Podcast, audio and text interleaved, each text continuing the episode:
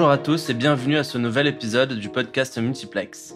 Ces dernières années, je dirais même ces dix dernières années, nos habitudes de consommation et d'achat ont radicalement changé.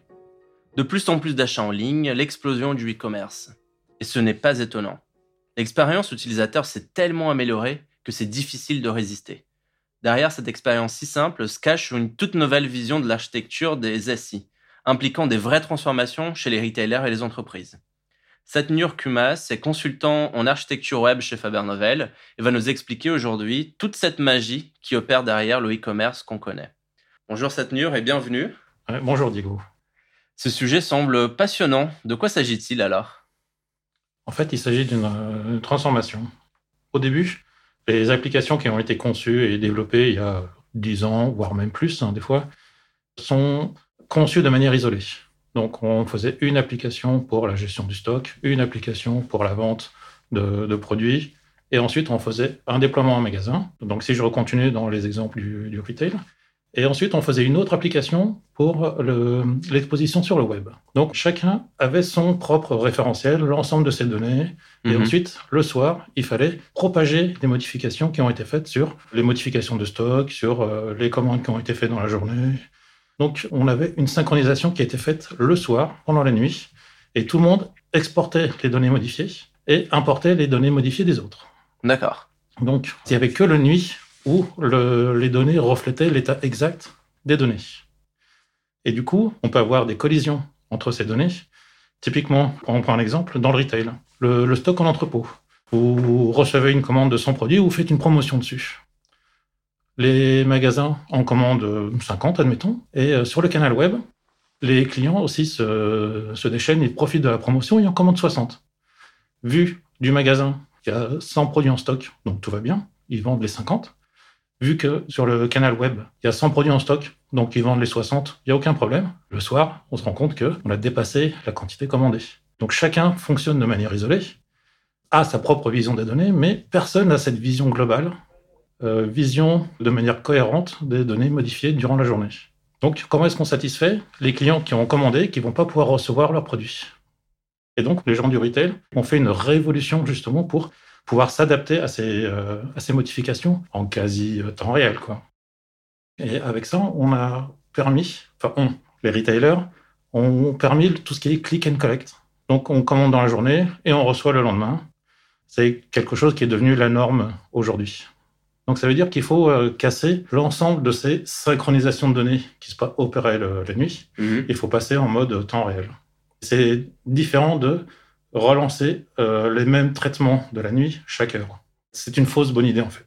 Et donc il faut basculer sur des architectures événementielles, donc avec ou sans API, et essayer de casser ces grosses applications qui ont cette vision partielle, fissurée de, ces données. Et donc l'idée euh, principale, c'est de, de réduire le périmètre de chacune de ces applications-là et d'avoir un seul composant qui gère une seule chose. On va avoir le composant qui gère le client, le composant qui gère la commande, celui qui gère le panier, celui qui gère euh, le, stock en entrepôt, etc., etc. Et ensuite, une fois qu'on a ces petits composants de base, on fait des applications qui agrègent ces composants-là. Donc, on fait des appels à ces composants-là. On ne doit plus redévelopper en interne le composant qui existe déjà à l'extérieur.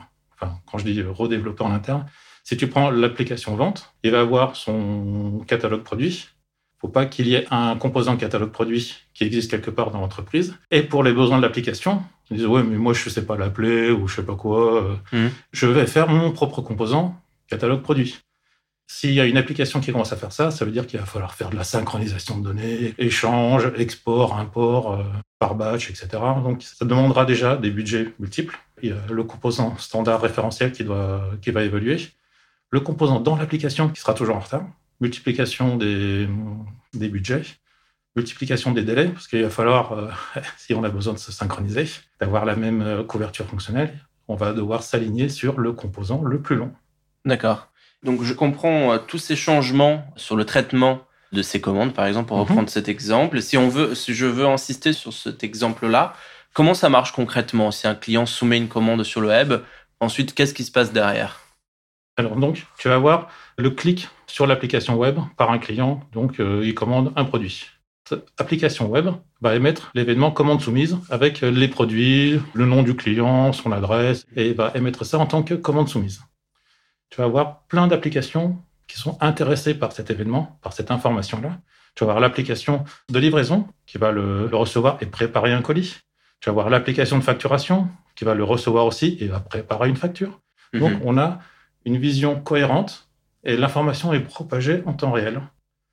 Ça permet à une commande d'afficher sa progression. Donc, commande euh, en cours de préparation, expédiée, en cours de livraison, etc.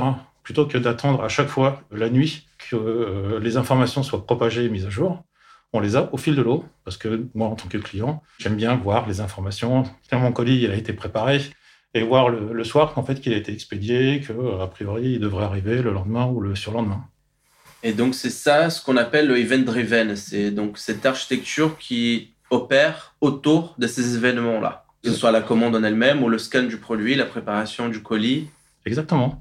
L'information circule plus vite, de manière plus fluide, et on évite les situations de désynchronisation des données entre les applications. Donc, on n'a plus besoin de faire cette propagation de données qui était faite comme euh, dans les années précédentes, la nuit, euh, de manière fastidieuse. Alors, après, ça, ça ne répond pas forcément à tout non plus. Hein. C'est pas parce qu'on met en place une architecture événementielle qu'on peut éviter tout ce qui est exposition par API. Donc, on, on peut avoir sûrement des cas où il y a des vérifications, et un inventaire qui est mhm. fait qui dit quel est l'état du stock pour le produit euh, Tartampion. Donc il faut aussi pouvoir exposer la quantité de stock par API et exposer toutes les modifications qui sont faites par événement. Alors les API, ça c'est quelque chose qu'on entend un peu plus parler. Les deux questions suivantes sont comment ça marche et quelle est la différence avec l'event processing que tu viens de décrire? La grosse différence, ça va être l'application source. Donc quand on est en mode event, event driven, donc c'est l'application, lorsqu'elle fait une modification, elle émet un événement comme quoi donc il y a une modification de données et elle propage cette information à toutes les applications qui peuvent être intéressées. Quand on est en mode API, c'est au moment où l'application a besoin d'une donnée, elle émet une requête vers une euh, API exposée par une autre application pour recevoir cette information au moment où elle en a besoin. Donc c'est ça euh, la grosse différence. Alors après, si tu veux chipoter un peu, on peut aussi propager par API les euh, modifications de données. Bon, d'accord, on fait une modification et on doit avoir donc une API sur chacune des applications clientes qui sont intéressées par la donnée. Elles doivent afficher une API à chaque fois pour recevoir cette modification-là. Donc, on inverse le rôle des responsabilités. C'est l'application source qui devient responsable de la propagation des données vers les applications clientes. Après, euh, qu'est-ce qui se passe Tu dois propager sur cinq applications cibles. Il y en a deux qui sont en maintenance. Bon, en as trois qui ont eu la modification, il y en a deux en maintenance, tu fais quoi?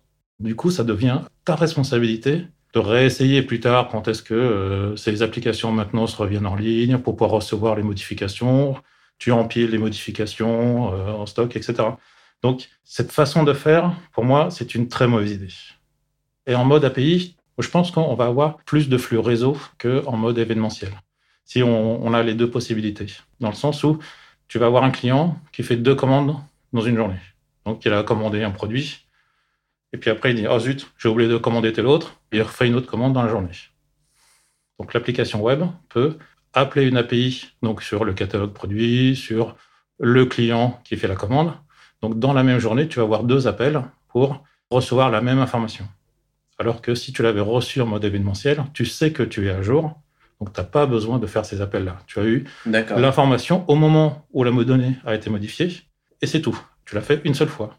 Et ça, ça peut se reproduire donc X fois par X clients, X produits, etc. Donc, normalement, on doit avoir une réduction du volume de réseau consommé quand tu fais de l'architecture événementielle. Une efficience un peu plus grande. Et, comment on décide justement quoi utiliser? Souvent, tu dois définir ce qui est euh, ton processus métier. Qu'est-ce qui se passe quand une commande euh, est faite sur le canal web? Donc, euh, à qui il faut propager la donnée, etc. Donc là, tu as un processus métier. Et cet événement métier, après, tu le traduis de manière technique avec l'ensemble des attributs qui définit un client, l'ensemble des attributs qui définit un produit, etc. Et ça, tu peux le propager de manière événementielle parce que ça s'est produit à ce moment-là. Par contre, il y a des choses que tu ne peux pas exposer sous format événementiel. La promesse d'une livraison, par exemple, tu ne peux pas le, le, faire en mode événementiel. Tu dois avoir une réponse différente selon l'heure et le jour de la semaine. Donc le, matin à 9h, tu vas avoir une promesse différente sur la même commande mhm. que si tu l'avais faite à 18h ou si tu l'as faite euh, durant le week-end. Donc ça, typiquement, tu peux pas le faire en mode événementiel. Il faut le faire en mode API. Donc un bon site de e-commerce, c'est un mélange de ces deux modes-là. Absolument. Et qu'est-ce que ça change côté utilisateur? Euh, Qu'est-ce que ça a permis en termes d'expérience? C'est la fluidité. Donc justement, cette mise à jour des, des informations, elle est beaucoup plus réactive quand tu utilises ces architectures événementielles par rapport à des données exposées via API et a fortiori. Alors, si tu fais ça le batch le soir, tu te rends compte que euh, toute la journée, tu reçois la même information et puis euh, finalement, pour une commande où tu sais que tu vas être livré le lendemain, donc tu passes de commande reçue à euh, livraison effectuée, alors qu'il y a plein d'étapes intermédiaires. Tu te dis, tiens, il y a un truc bizarre, il y a un truc qui louche, qui cloche là-dedans. Et du coup, tu vas offrir une meilleure expérience utilisateur à tes, clients, parce que toi-même déjà, tu vas être capable de mieux répondre à leurs sollicitations. Tu vas avoir toi-même un meilleur processus qui va être plus fluide au courant de la journée. Et ça, c'était pas possible avant. Ma question derrière, c'est depuis quand existent ces technos-là? Alors, c'est euh, une bonne grosse dizaine d'années. Donc, à l'échelle d'un SI, c'est assez récent. LinkedIn produit justement le plus gros euh, produit qui fait euh, de l'architecture événementielle. Ils avaient ce besoin-là de communiquer. Et donc, comme il n'y avait rien sur le, sur le marché qui, existait, ils l'ont, développé en eux-mêmes. Ensuite, ça s'est transformé en produit.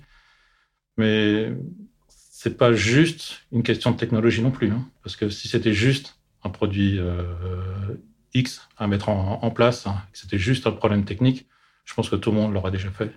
Ce que je te raconte là, c'est ce changement d'organisation cette réactivité, cette gestion événementielle, elle implique plus qu'un changement technologique. Ça implique une transformation dans ton ici.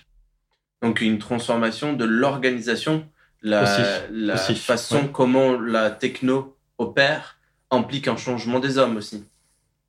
Oui. Alors, si tu veux bien en profiter, après, tu peux toujours complexifier ton architecture, type batch, euh, la nuit, etc., en mettant mhm. de l'événementiel à l'intérieur de ton application, mais ça n'a absolument aucun intérêt.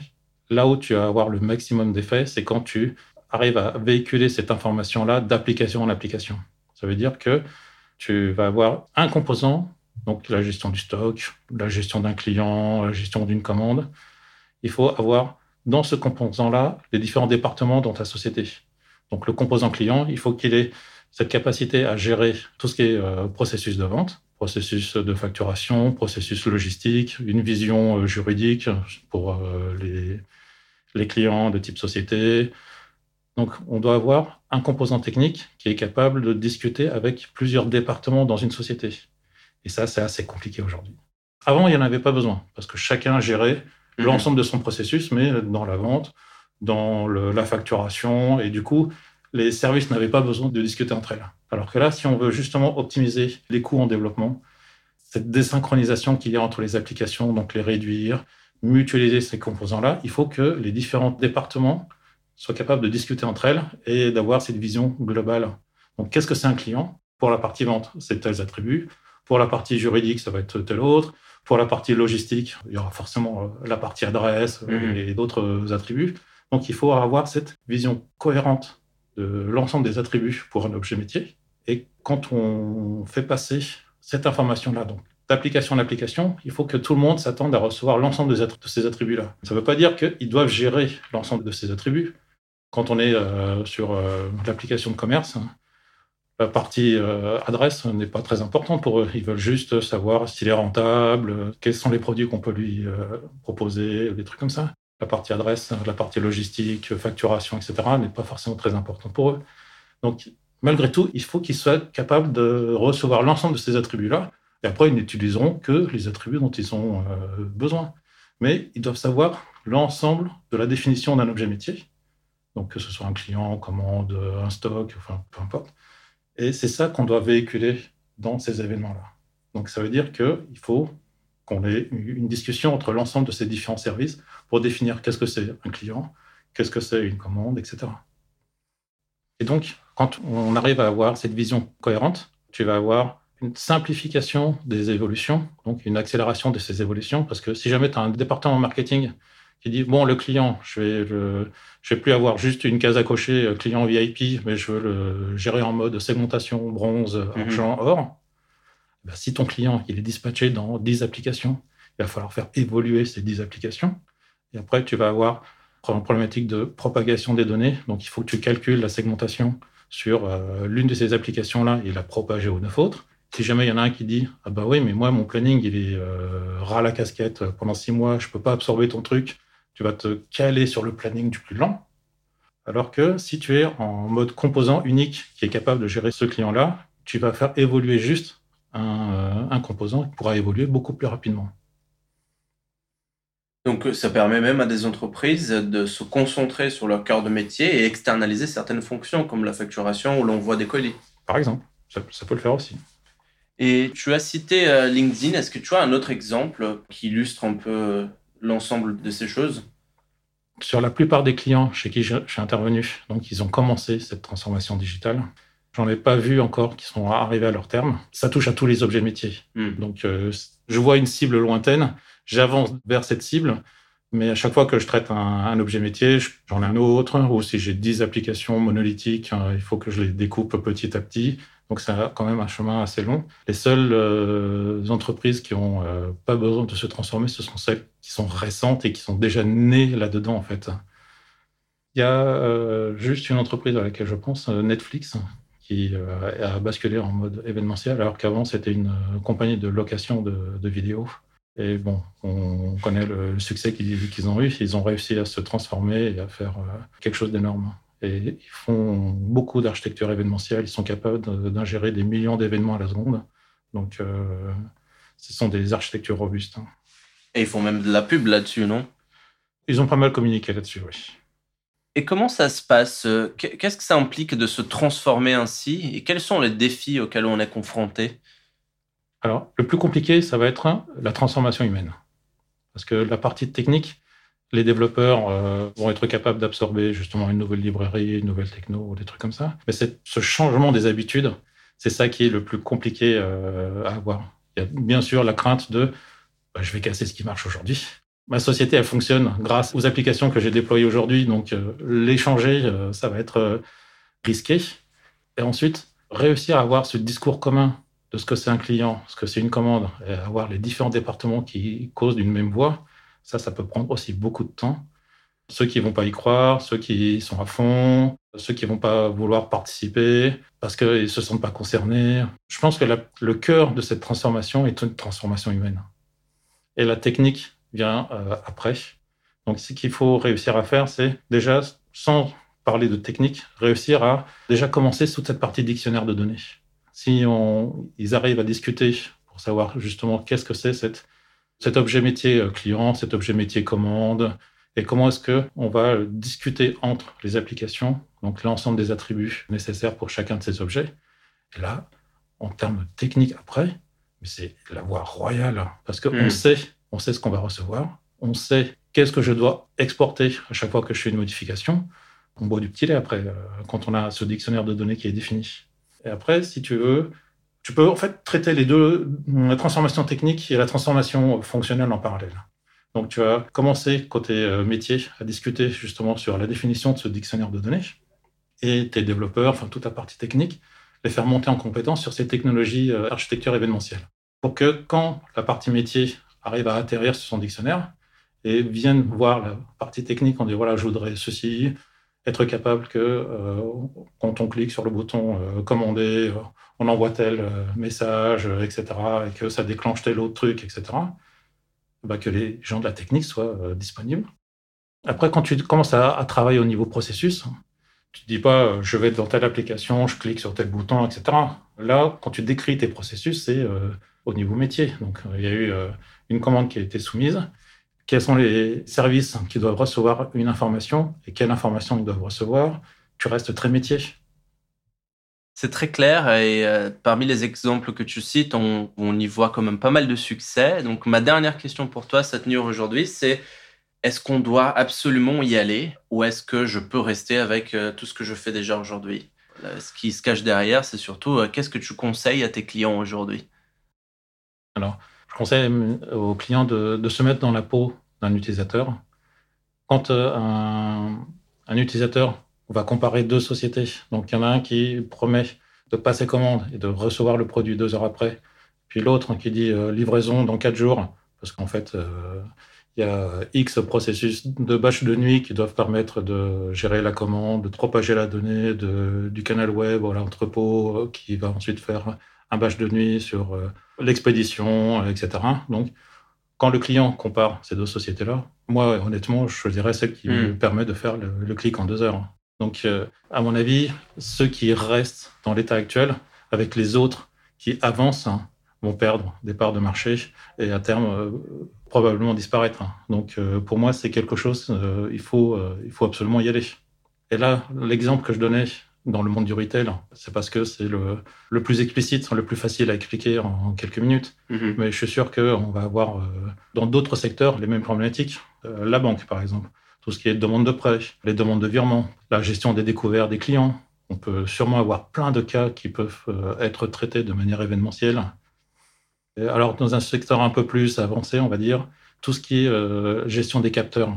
Toutes les sociétés qui utilisent des, appareils avec des capteurs pour faire de la maintenance préventive, par exemple. Je sais que dans l'aéronautique, ils ont aussi, euh, ils reçoivent de la, donnée pour savoir s'il va y avoir une panne ou pas dans tel ou tel appareil. Les trains, le métro, ils sont en train de, faire des choses aussi euh, là-dedans. Donc, ils vont recevoir des choses au fil de l'eau. Ils espèrent justement être capables de détecter des pannes avant qu'elles mhm. arrivent pour faire de la maintenance préventive. Donc, euh, je suis sûr qu'on peut trouver dans n'importe quel secteur des cas d'usage où mhm. euh, les architectures événementielles vont apporter des choses. Et s'il n'y a pas une société qui n'y va pas, j'y crois pas du tout. Donc, il y en a forcément une qui va y aller et elle va tirer toutes les autres. Soit les autres s'adaptent, ils vont aussi, soit celle qui y va toute seule va gagner des parts de marché et va écraser toutes les autres parce qu'elles offriront une expérience utilisateur supplémentaire. Merci beaucoup, Satnur, euh, d'être avec nous aujourd'hui. Mais de rien, Diego. À vous, auditeurs, je rappelle que s'il existe un sujet ou une question tech que vous souhaitez nous proposer, vous pouvez toujours nous écrire. L'adresse, vous la connaissez, multiplex.fabernovel.com. L'épisode d'aujourd'hui a été produit, écrit et réalisé avec l'aide de Marina Dislich. C'est tout pour le multiplex. Je suis Diego Ferry et à jeudi prochain.